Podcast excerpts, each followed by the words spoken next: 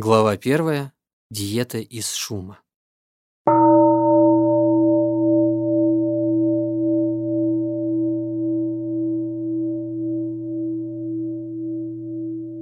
Если только вы не живете отшельником высоко в горах и без электричества, скорее всего, вы в течение дня постоянно испытываете атаки шума и информации.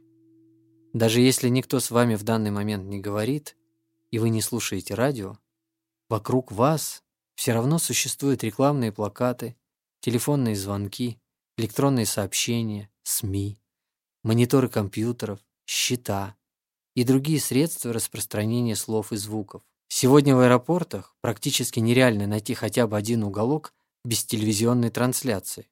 Утром по дороге на работу многие не отрывают взгляд от СМС, сообщений в соцсетях и электронных игр. Даже в те редкие моменты, когда к нам не поступает какая-нибудь звуковая или текстовая информация снаружи, наши мысли постоянно бегают по замкнутому кругу. Сколько минут в день вы проводите в настоящем спокойствии, если такие минуты вообще существуют? Тишина очень важна для нас.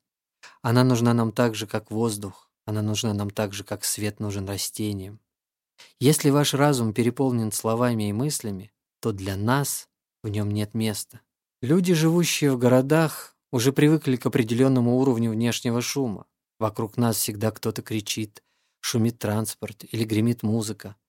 Постоянство присутствия в нашей жизни шума может порождать даже необходимость в нем.